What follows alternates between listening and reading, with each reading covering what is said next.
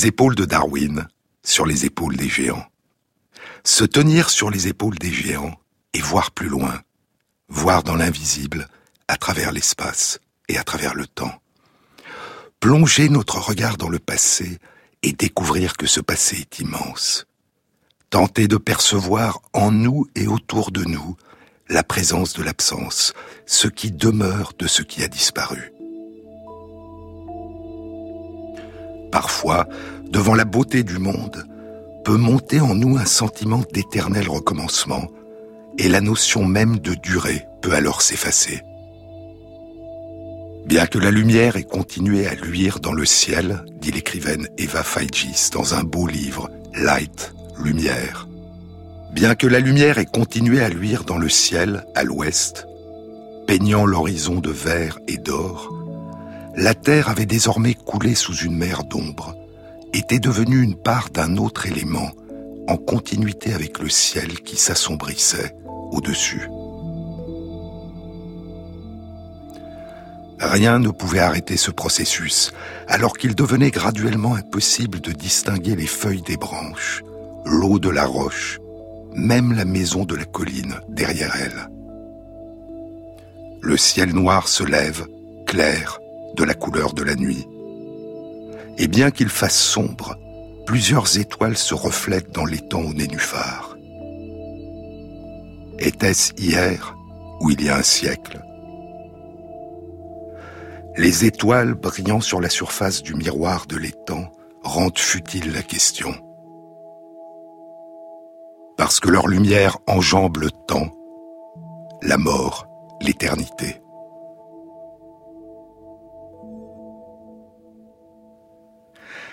Mais même devant la beauté et la plénitude du monde, même devant la splendeur de la nature, nous pouvons parfois entrevoir la trace de la présence des autres, ce qui persiste de leur absence, malgré l'absence, par-delà l'absence. Quelqu'un prit soin d'un jardin, dit la poétesse uruguayenne Ida Vitale. Quelqu'un prit soin d'un jardin, créa un paysage, partition de musique pour voir avec les yeux. Protégea les pommiers avec des cyprès, engagea un rosier en haut de l'arbre à se montrer en altitude, tandis que le vent remue un ramage paisible entre les feuilles et la lagune désolée. Quelqu'un prit soin d'un jardin, cette sérénité dont le souvenir dans le temps profond m'abrite, comme les cyprès abritent le pommier un jardin ou un visage. Et chacun, dit la poétesse Anne Michaels, et chacun toucha le visage de l'autre pour lire ce qui n'y était plus. Découvrir ou redécouvrir en nous, au plus profond de nous, ce qui demeure d'un passé enfui, ce que nous n'avons pas connu et ce que nous avons vécu ce qui persiste de l'absence dans notre mémoire, dans le continent enfoui de tout ce qui s'est inscrit en nous et nous a transformés.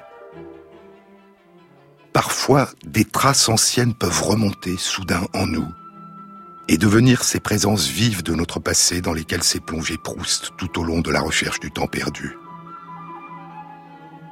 Un goût, une saveur, une odeur, un parfum. Et, quand d'un passé ancien plus rien ne subsiste, dit Proust, après la mort des êtres, après la destruction des choses, seule, plus frêle mais plus vivace, plus immatérielle, plus persistante, plus fidèle, l'odeur et la saveur restent encore longtemps comme des âmes, à se rappeler, à attendre, à espérer sur la ruine de tout le reste, à porter sans fléchir sur leurs gouttelettes presque impalpables l'édifice immense du souvenir. Une odeur, un parfum, et l'édifice immense du souvenir peut soudain ressurgir en nous sous la forme d'une énigme. La troisième semaine de juin, et c'est là de nouveau le même parfum, presque embarrassant de douceur, qui arrive chaque année à peu près à cette même période. Je le saisis dans l'air chaud du soir, alors que je dépasse en marchant les jardins bien ordonnés de ma rue. Et pendant un instant, je suis à nouveau un enfant, et tout est devant moi, toutes les promesses effrayantes, à moitié comprises de la vie. C'est le début d'un beau livre de Michael Frayn sur la mémoire, Spies, espions. Cela doit venir de l'un des jardins. Lequel? Je ne peux jamais le retrouver. Et qu'est-ce que c'est? Ce n'est pas la tendre douceur déchirante des fleurs de citron vert, ni la sérénité joyeuse et estivale du chèvrefeuille, c'est quelque chose de plus rude, de plus vulgaire. Et cela me déstabilise comme toujours. Je ressens quoi? Une agitation, une envie d'être dans la forêt, au bout de la rue, loin, loin. Et pourtant, dans le même temps, j'ai une sorte de nostalgie pour l'endroit où je suis. Est-ce possible? J'ai le sentiment que quelque chose, quelque part, a été laissé sans réponse, qu'une chose secrète dans l'air autour de moi attend toujours d'être découverte. Encore un souffle dans la brise de l'été, et je sais que l'endroit vers lequel je devrais partir est mon enfance. Peut-être que la maison dont j'ai la nostalgie est toujours là, après tout. Mais qu'est-ce que c'est, cette présence terrible, troublante dans l'air d'été Si seulement je savais comment se nomme cette fleur magique, si seulement je pouvais la voir, peut-être serais-je capable d'identifier la source de son pouvoir. Je saisis soudain l'odeur alors que je suis en train de raccompagner ma fille et ses deux enfants à leur voiture à la fin de leur visite hebdomadaire. Je pose une main sur son bras, elle s'y connaît en plantes et en jardinage. Est-ce que tu le sens là maintenant? Qu'est-ce que c'est? Elle inspire, Juste les pins, dit-elle. Il y a de grands pins qui poussent dans tous les jardins, protégeant les petites maisons du soleil de l'été. Mais il n'y a rien de pur ni de résineux dans l'odeur que je peux sentir s'insinuer si sournoisement. Ma fille fronce le nez. Tu veux dire cette odeur plutôt vulgaire? Je ris. Elle a raison. Ligouster, dit-elle. Ligouster. Je ne suis pas plus avancé. C'est un buisson, dit ma fille, assez courant. Tu dois en avoir vu dans le parc. Ligouster, non. Et pourtant, ce nom est en train de me murmurer quelque chose de secret.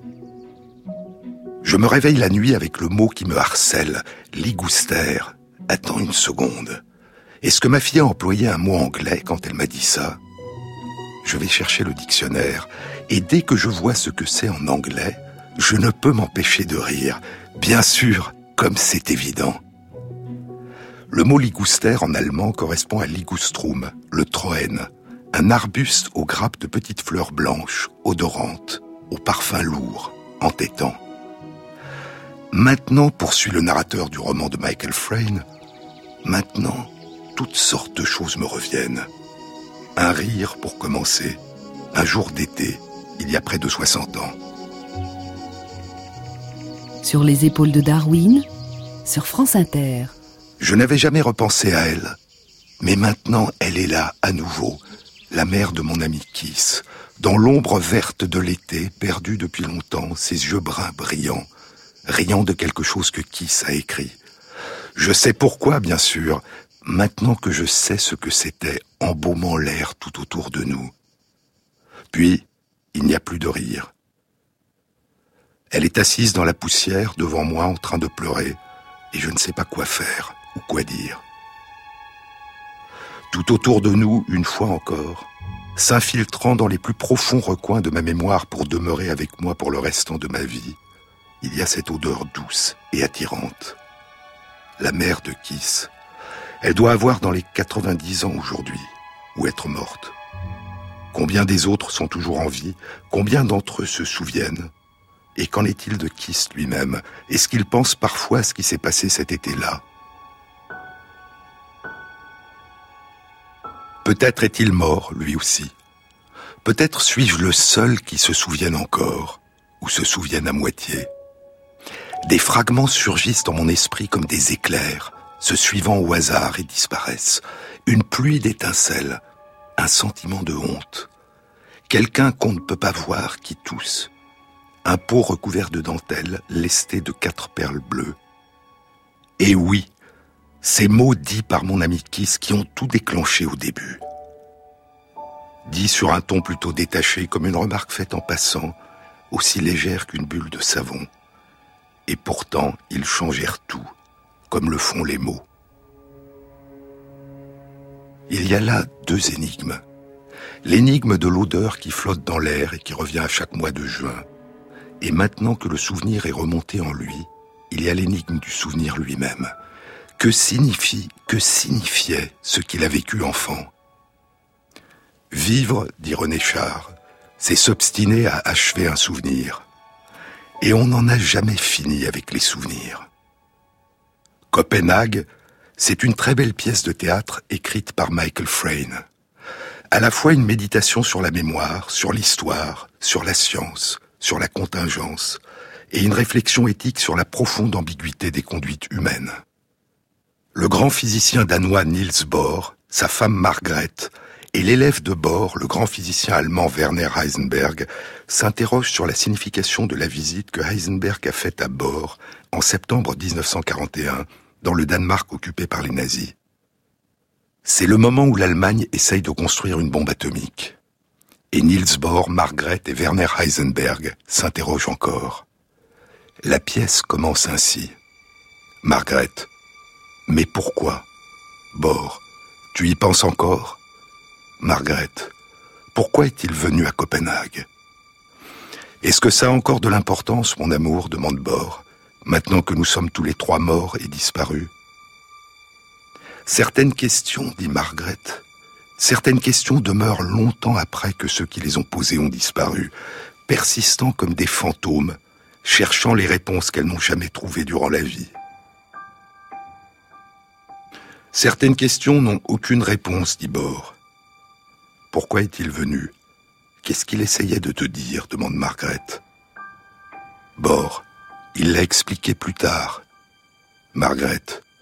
Il l'a expliqué encore et encore. Et à chaque fois qu'il l'a expliqué, cela devenait plus obscur. Niels Bohr, Margaret et Werner Heisenberg sont morts, et ils s'interrogent encore. Ils s'obstinent à achever un souvenir, à le comprendre. Et ils vont revivre cet épisode au présent, encore et encore, pour chercher à résoudre l'énigme, on n'en a jamais fini avec les souvenirs. Mais revenons au narrateur du roman de Freyne, Espion. J'ai soudain le sentiment, dit-il, que je devrais consacrer plus de temps à penser à tout ça, maintenant que j'ai commencé. Il y avait des choses que personne n'avait jamais expliquées, des choses que personne n'avait même dites. Il y avait des secrets. Je devrais les amener à la lumière, enfin. et je sens encore la présence, même maintenant que j'ai localisé la source de mon trouble, la présence derrière tout ça de quelque chose qui demeure non résolu. J'annonce à mes enfants que je vais aller à Londres pour quelques jours. Je ne leur dis pas que je pars sur les traces d'un buisson qui fleurit pendant quelques semaines, chaque été, et qui détruit ma tranquillité. Quand j'arrive à destination, je découvre que tout est comme avant et que tout a changé. Il a voyagé à travers l'espace, il est revenu à Londres, et il commence à voyager à travers le temps, dans son enfance, à Londres durant la Seconde Guerre mondiale sous les bombes, à la recherche de ce qui manque dans ses souvenirs. Et à la fin, maintenant, dit-il, tous les mystères ont été résolus, ou aussi résolus qu'ils pourront probablement jamais l'être. Tout ce qui demeure, c'est une douleur familière dans mes os, comme une ancienne blessure qui se réveille quand le temps change. Heimweh ou Fernweh. Le mot nostalgie, la douleur du retour, dit Barbara Cassin dans La nostalgie, quand donc est-on chez soi? Le mot nostalgie a été forgé à la fin du XVIIe siècle à partir de la langue grecque pour traduire un terme de la langue allemande, Heimweh, le mal du pays natal, pour dire le mal dont souffraient les mercenaires suisses de Louis XIV.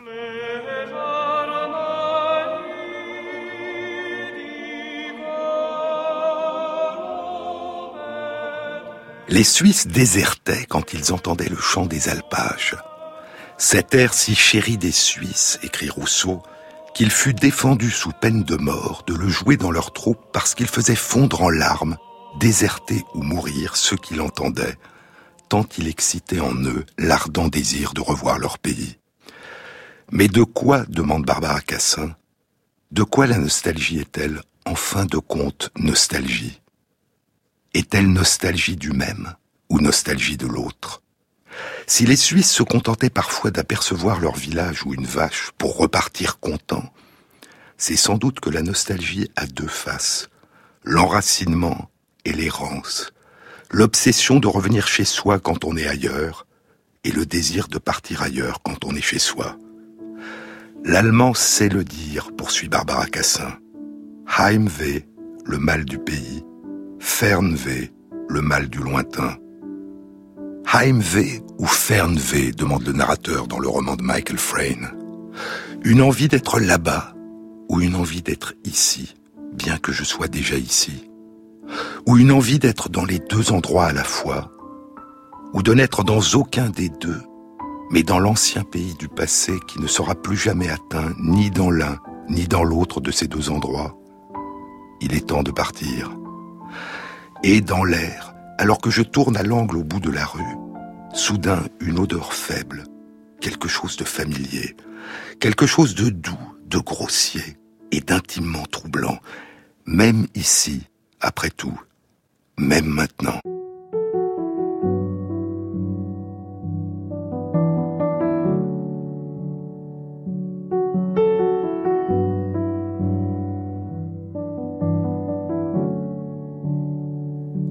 Quelque chose à dire sur mes cheveux ou le climat.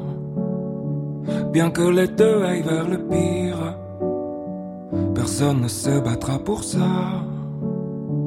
Tout est encore un peu possible, mais plus personne ne le voit. Les yeux bandés sur l'invisible, demain nous appellera papa. N'attends pas que quelqu'un te dise ce que tu dois et ne dois pas. Un doigt ça se lève et s'avise. Toujours celui qui sait pourquoi. Tu dois continuer de sourire à ceux qui ont profité de toi. Même si ta colère transpire, te prends pas pour Barracuda. Même si ta colère transpire, te prends pas pour Barracuda.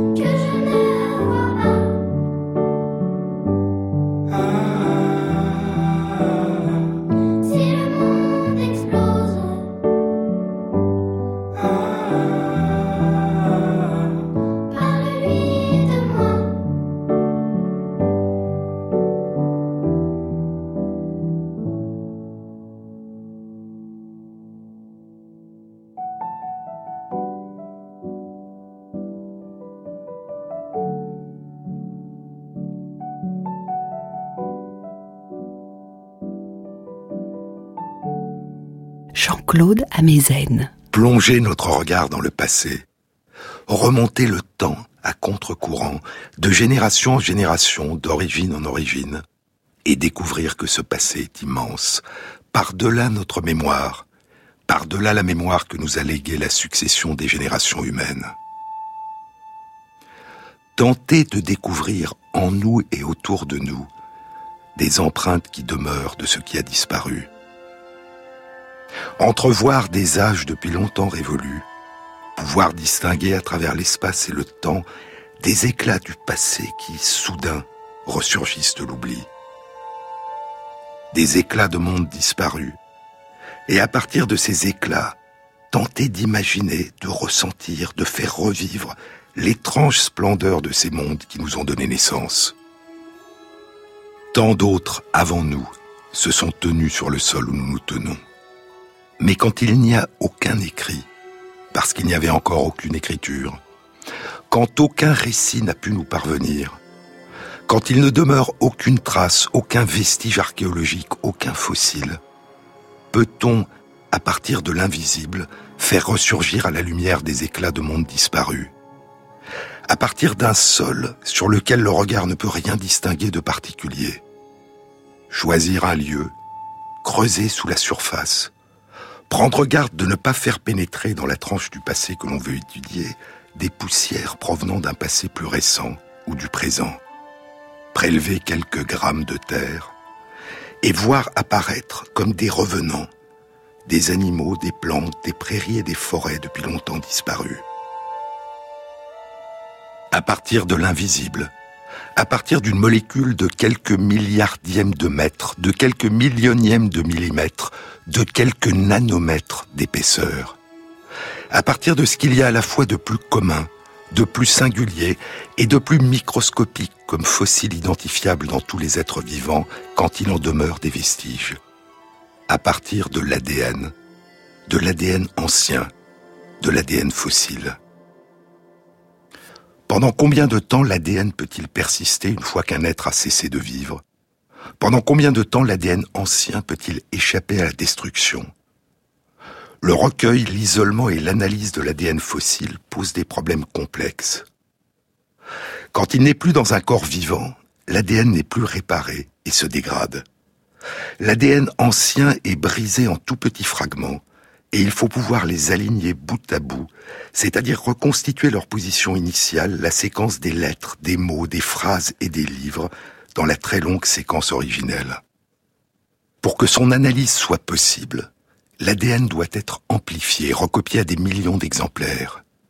Et l'une des grandes sources d'erreurs possibles est la contamination des échantillons anciens par des traces d'ADN moins anciens ou contemporains. Pendant très longtemps, ces problèmes ont rendu impossible toute étude de l'ADN ancien. Puis, les progrès dans les méthodes de recueil, dans l'automatisation et les progrès dans le traitement informatique des données ont permis de remonter le temps et une toute nouvelle voie de recherche est née, la paléogénomique. Les deux pionniers de l'étude de l'ADN ancien invisible ont été Eske Willerslev et Alan Cooper. Alan Cooper est néo-zélandais et après avoir dirigé le centre d'études des biomolécules anciennes à l'université d'Oxford en Angleterre, il dirige aujourd'hui le centre australien d'études de l'ADN ancien à l'université d'Adélaïde. Eske Willerslev est danois et dirige aujourd'hui le Centre de géogénétique au Muséum d'histoire naturelle de Copenhague.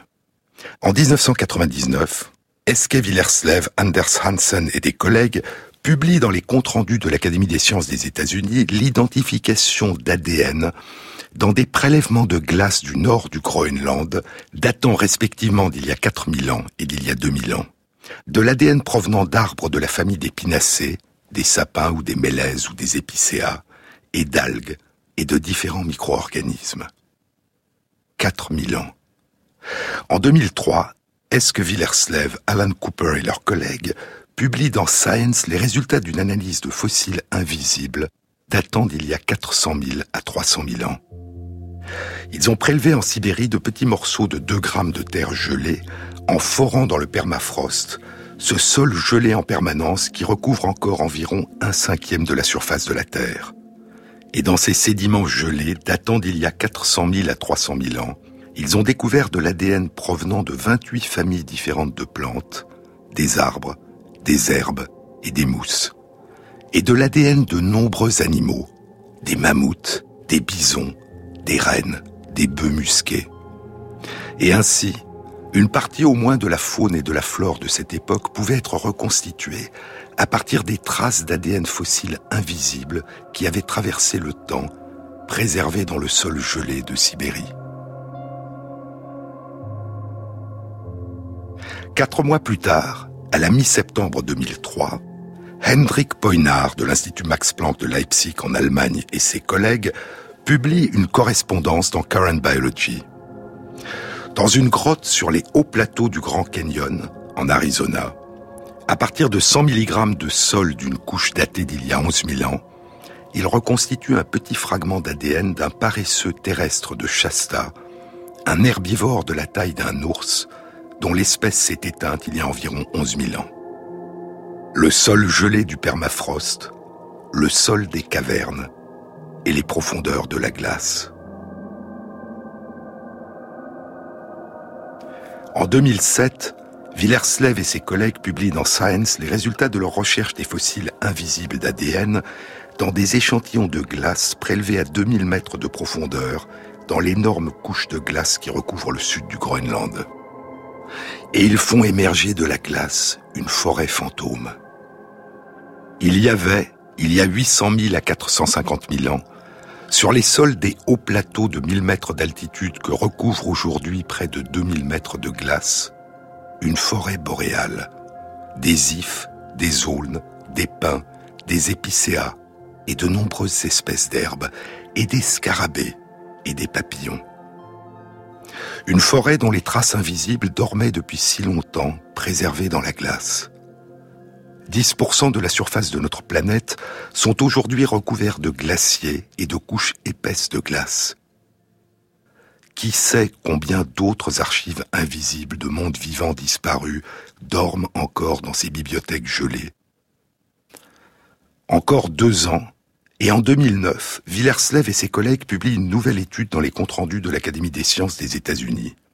Dans des sédiments gelés d'un site datant d'il y a 10 500 ans, en Alaska, les chercheurs ont isolé de l'ADN de mammouths laineux et de chevaux. Les datations de fossiles de mammouths laineux et de chevaux en Amérique du Nord indiquaient que ces deux espèces avaient disparu de cette région entre il y a 15 000 et 13 000 ans. Et ainsi, l'ADN présent dans le permafrost semble permettre une datation plus précise de la présence de ces animaux préhistoriques que l'analyse des rares fossiles qui ont été découverts. Encore sept ans, et en septembre 2016, Villerslev et ses collègues publient dans Nature une étude qui vise à explorer la date d'entrée en Amérique du Nord des ancêtres des Amérindiens d'aujourd'hui. À partir de la Béringie, lors de la fin du dernier maximum glaciaire, il y a 15 000 à 14 000 ans. Lorsque les glaces en Alaska et au Canada ont commencé à se retirer, ouvrant un corridor d'environ 1500 km de long entre les grandes plaques de glace. Et pour explorer la période où le corridor s'est ouvert, ils ont recherché de l'ADN d'animaux et de plantes dans les sédiments prélevés dans des lacs formés par les anciens glaciers. L'étude indique l'apparition, à partir d'il y a 12 600 ans, d'une végétation de steppe avec de l'armoise tridentée, des composés, des renonculacées, des rosacées, des bouleaux, des saules des sureaux du Canada et quelques peupliers. Les animaux qui vivent dans cette steppe à l'époque sont des bisons, des campagnols et des lièvres de Californie. Deux siècles plus tard, à partir d'il y a 12 400 ans, de l'ADN d'autres animaux est détecté. Des élans et des wapitis, des cervidés, des oiseaux de proie, des pigargues à tête blanche, parfois appelés aigles à tête blanche. Encore huit siècles, et à partir d'il y a 11 600 ans, une forêt boréale apparaît avec des pins, des bouleaux et des épinettes. Certains des ancêtres des Amérindiens d'aujourd'hui étaient déjà parvenus en Amérique du Sud il y a au moins 14 700 ans. Et l'étude suggère qu'à cette période, le corridor n'était pas encore ouvert et qu'ils ont donc dû suivre une autre voie d'entrée dans le continent américain. Et ainsi, à partir de l'ADN ancien, émergent des vestiges invisibles de mondes disparus. L'univers visible, dit Camille Flammarion, l'univers visible n'est que l'apparence passagère d'un état de l'univers invisible. Les animaux et les plantes fossiles sont rares, et Darwin était inquiet qu'il n'ait pas persisté assez de fossiles d'animaux et de plantes dans les profondeurs des sols qu'il n'y ait pas eu suffisamment d'animaux et de plantes fossilisés durant le long écoulement des âges pour permettre à sa théorie d'être validée. Mais ces craintes n'étaient pas fondées. Non seulement il demeure plus de fossiles visibles qu'il ne le pensait, il y a aussi ces fossiles invisibles d'animaux, de plantes et de micro-organismes que les sciences modernes ont commencé à découvrir. Mais qu'en est-il des traces anciennes de nos ancêtres et cousins humains?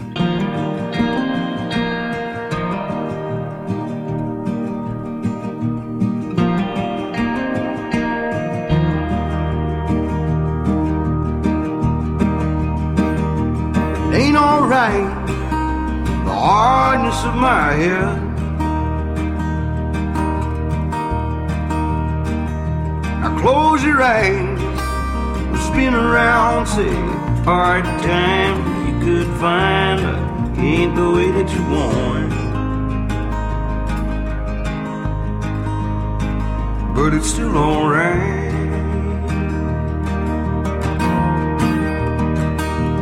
Late at night, you lay around wondering, counting all the lines. It's so funny now, say times are hard to get this far, but it ain't the way that you want.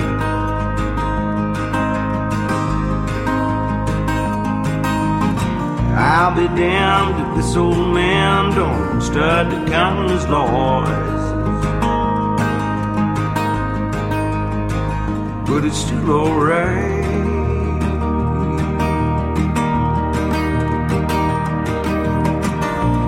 See you learn a lot out there how to scorch and burn.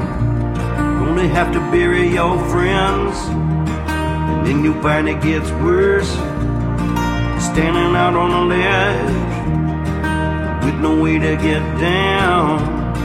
Start praying for wings to grow. Oh, baby, just let go.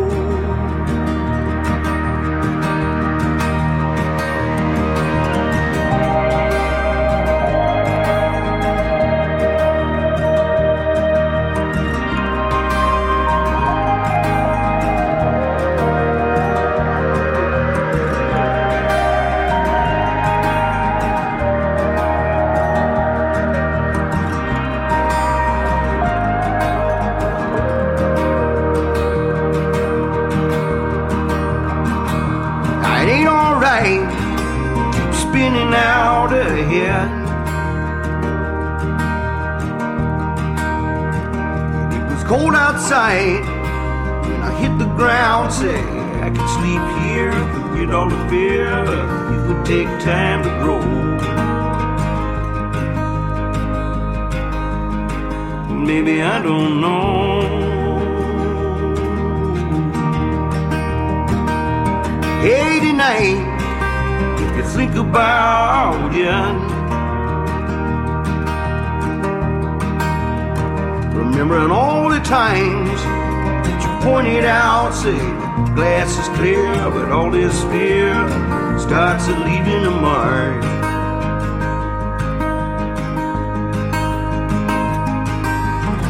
Your idle hands are all that stands from your time in the dark.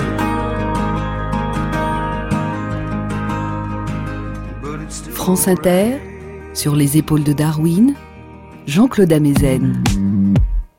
Aujourd'hui, à partir de leurs ossements fossiles, la séquence complète de l'ADN ancien d'hommes et de femmes de Néandertal a été déchiffrée. Elle a révélé que nos lointains cousins, aujourd'hui disparus, sont aussi pour partie nos ancêtres. Qu'il y a une petite part de Néandertal en nous. Quelques traces, sous la forme de séquences de leur ADN, dans notre ADN. Une présence de l'absence. Des traces d'anciennes unions que seule la paléoanthropologie génomique moderne a permis de découvrir. Et l'analyse de l'ADN isolé à partir d'une phalange d'un doigt et de deux dents découverts dans la grotte de Denisova dans les monts Altaï en Sibérie a révélé l'existence d'un rameau humain jusque-là inconnu, contemporain des hommes et des femmes de Néandertal, les hommes et les femmes de Denisova. Une femme et un homme qui ont vécu dans cette grotte il y a 50 000 ans, et un homme qui a vécu il y a 110 000 ans. La séquence partielle d'ADN humain ou préhumain la plus ancienne à ce jour a été publiée en 2016 par Svante Pebo et ses collègues. Il s'agit de l'ADN de deux pré-néandertaliens découverts dans Cima de los Huesos, le gouffre aux ossements, dans la Sierra d'Atapuerca, au nord de l'Espagne. Ils vivaient il y a environ 430 000 ans. Aujourd'hui, l'ADN ancien de plus de 500 femmes et hommes modernes qui ont vécu en Europe, au Moyen-Orient, en Asie ou en Amérique a été partiellement analysé. et la séquence complète de l'ADN ancien de 22 femmes et hommes modernes a été publiée. La plus ancienne est celle d'un homme qui vivait en Sibérie il y a 45 000 ans.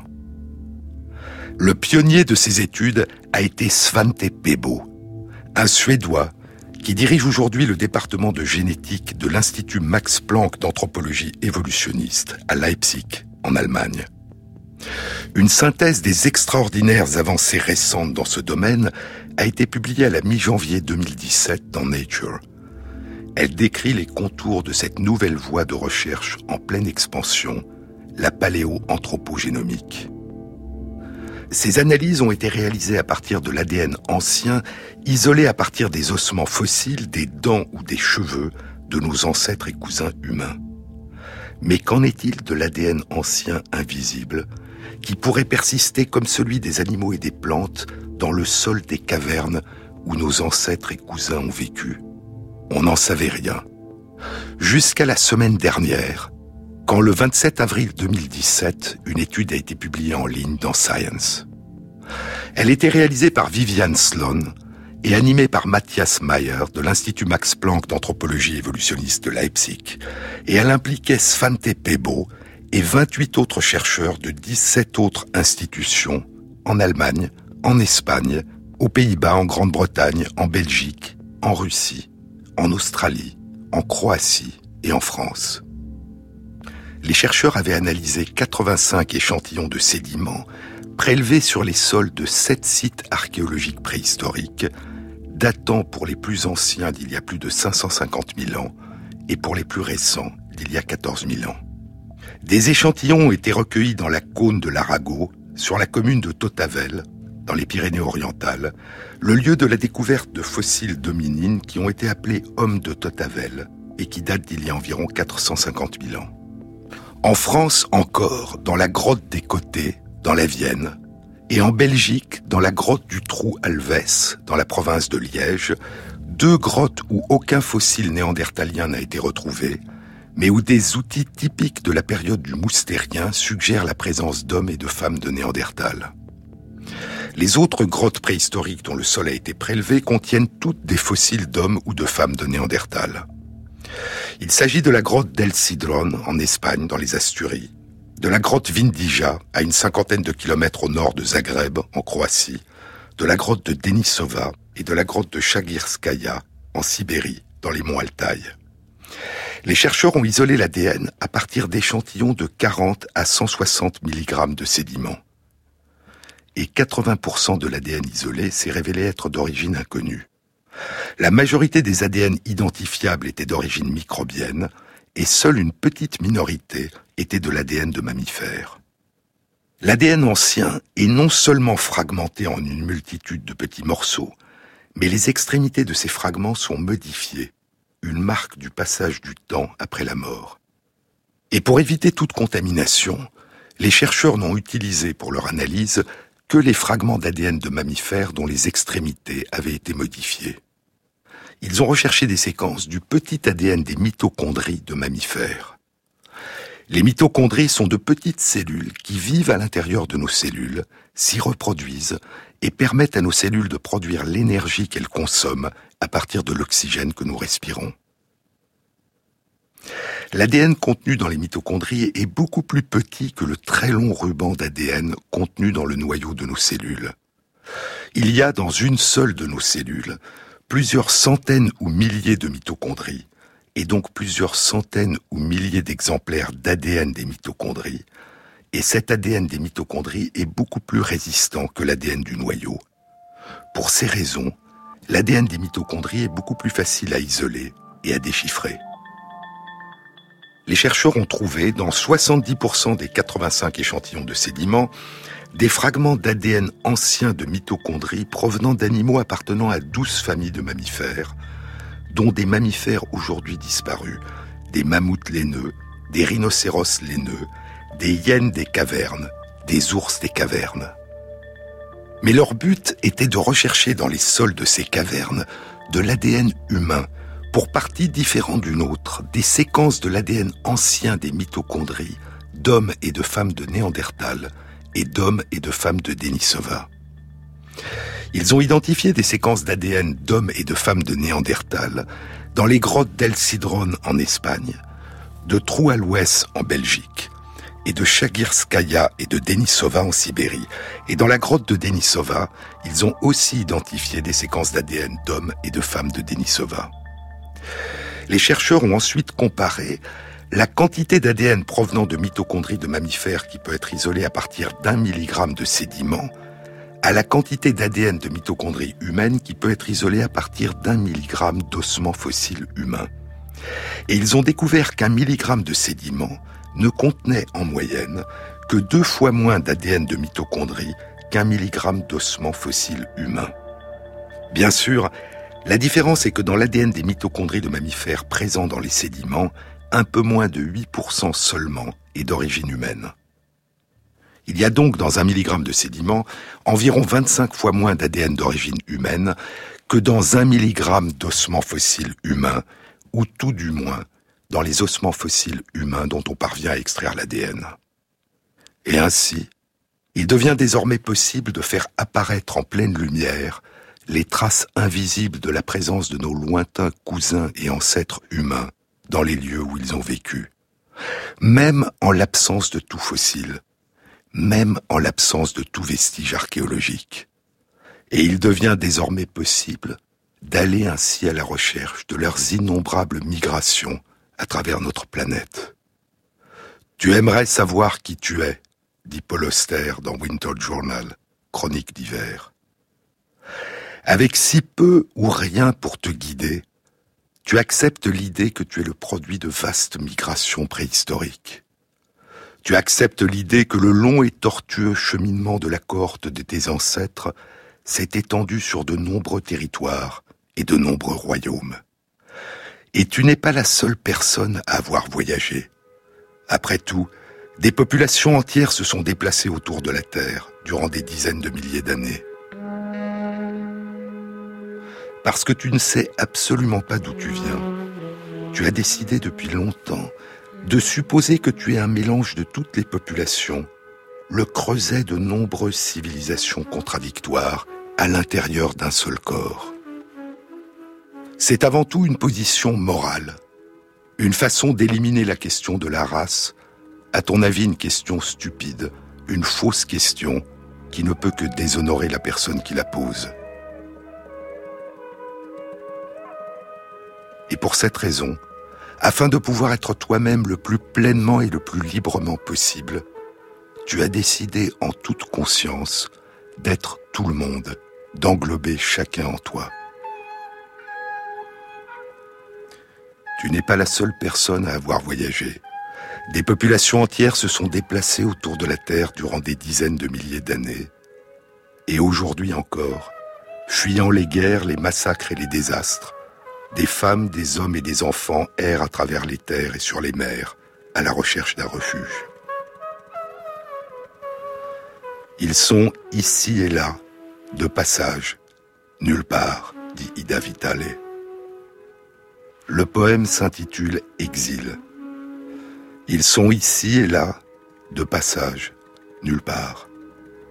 Chaque horizon où une braise les appelle, ils iraient vers n'importe quelle fissure, sans boussole ni voie.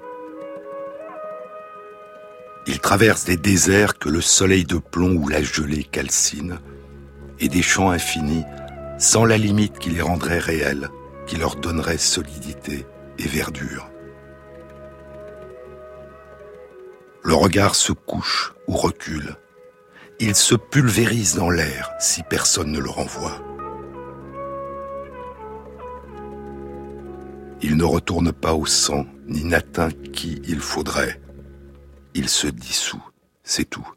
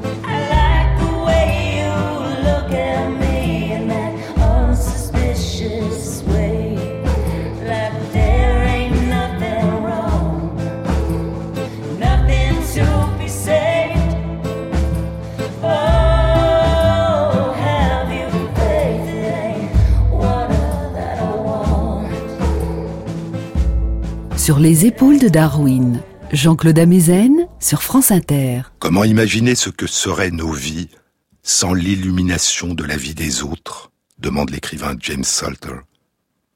Comment imaginer nos vies sans la présence des autres, sans le souvenir de la vie des autres, loin de nous ou tout près de nous, dans l'espace et le temps?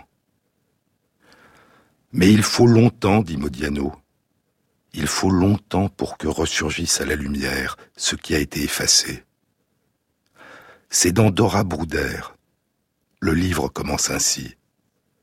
Il y a huit ans, dans un vieux journal Paris qui datait du 31 décembre 1941, je suis tombé à la page 3 sur une rubrique.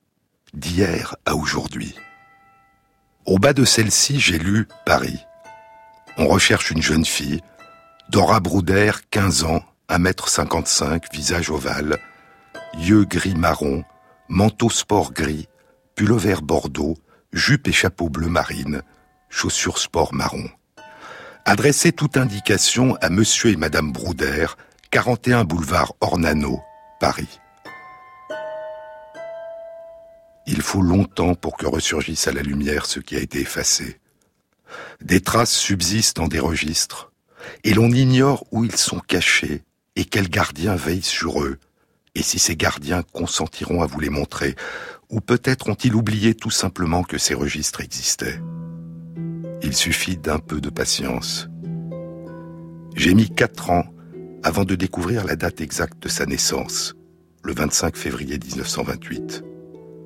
Et deux ans ont encore été nécessaires pour connaître le lieu de cette naissance, Paris, 12e arrondissement.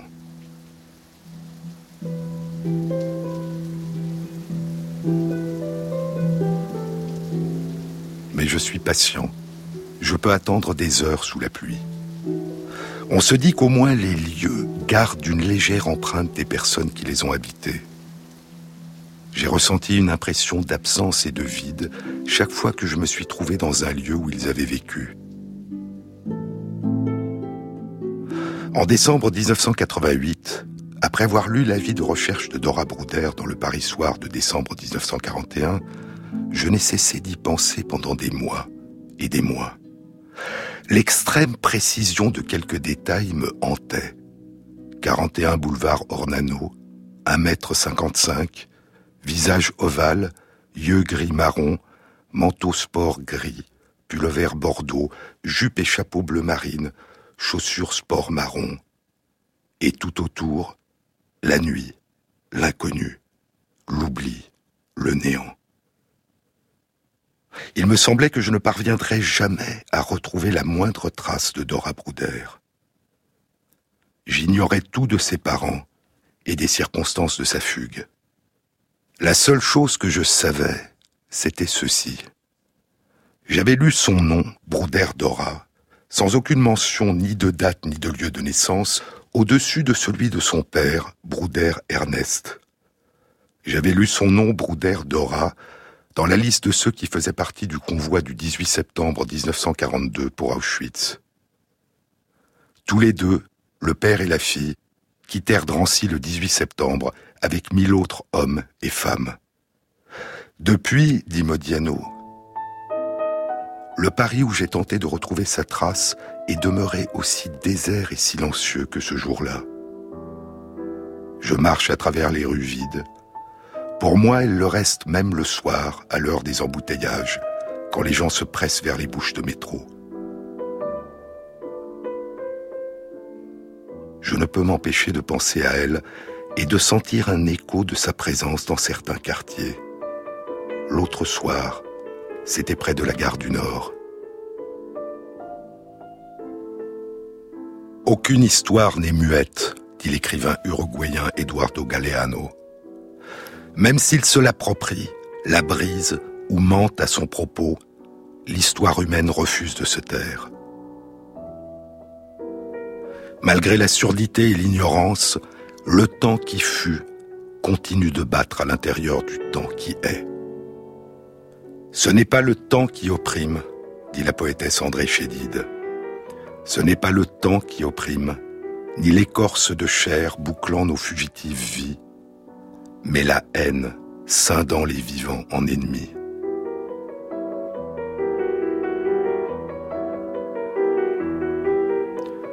Vêtus des dépouilles de l'histoire, poursuit André Chédide, nous marchons à reculons sur les chemins effondrés, rapiéçant les archives de la mémoire, replâtrant les légendes, nous hissons nos mythes rancis sur des socles figés. Nous avons appris à voler à travers les airs comme des oiseaux, dit Martin Luther King, et à nager à travers les mers comme des poissons mais nous n'avons toujours pas appris l'art simple de vivre ensemble comme des frères. Pourtant, dit André Chédide, l'espoir serpente à travers nos sols, pétris d'ombre et de lueur. L'espoir bifurque, puis s'élève vers les soleils à venir. C'est l'espoir qui donne son sens à la vie, dit François Jacob et l'espoir se fonde sur la perspective de pouvoir, un jour, transformer le monde présent en un monde possible, qui paraît meilleur. J'ai ancré l'espérance aux racines de la vie, chante André Chédide. Face aux ténèbres, j'ai dressé des clartés, planté des flambeaux à la lisière des nuits. Des clartés qui persistent, des flambeaux qui se glissent entre ombre et barbarie des clartés qui renaissent, des flambeaux qui se dressent sans jamais dépérir. J'enracine l'espérance dans le terreau du cœur.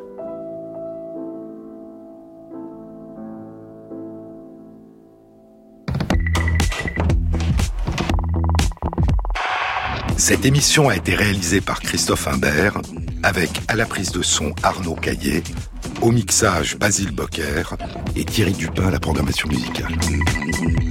Et merci à Christophe Magère qui intègre sur la page de l'émission sur le site franceinter.fr les références aux articles scientifiques et aux livres dont je vous ai parlé. Bon week-end à tous, à la semaine prochaine.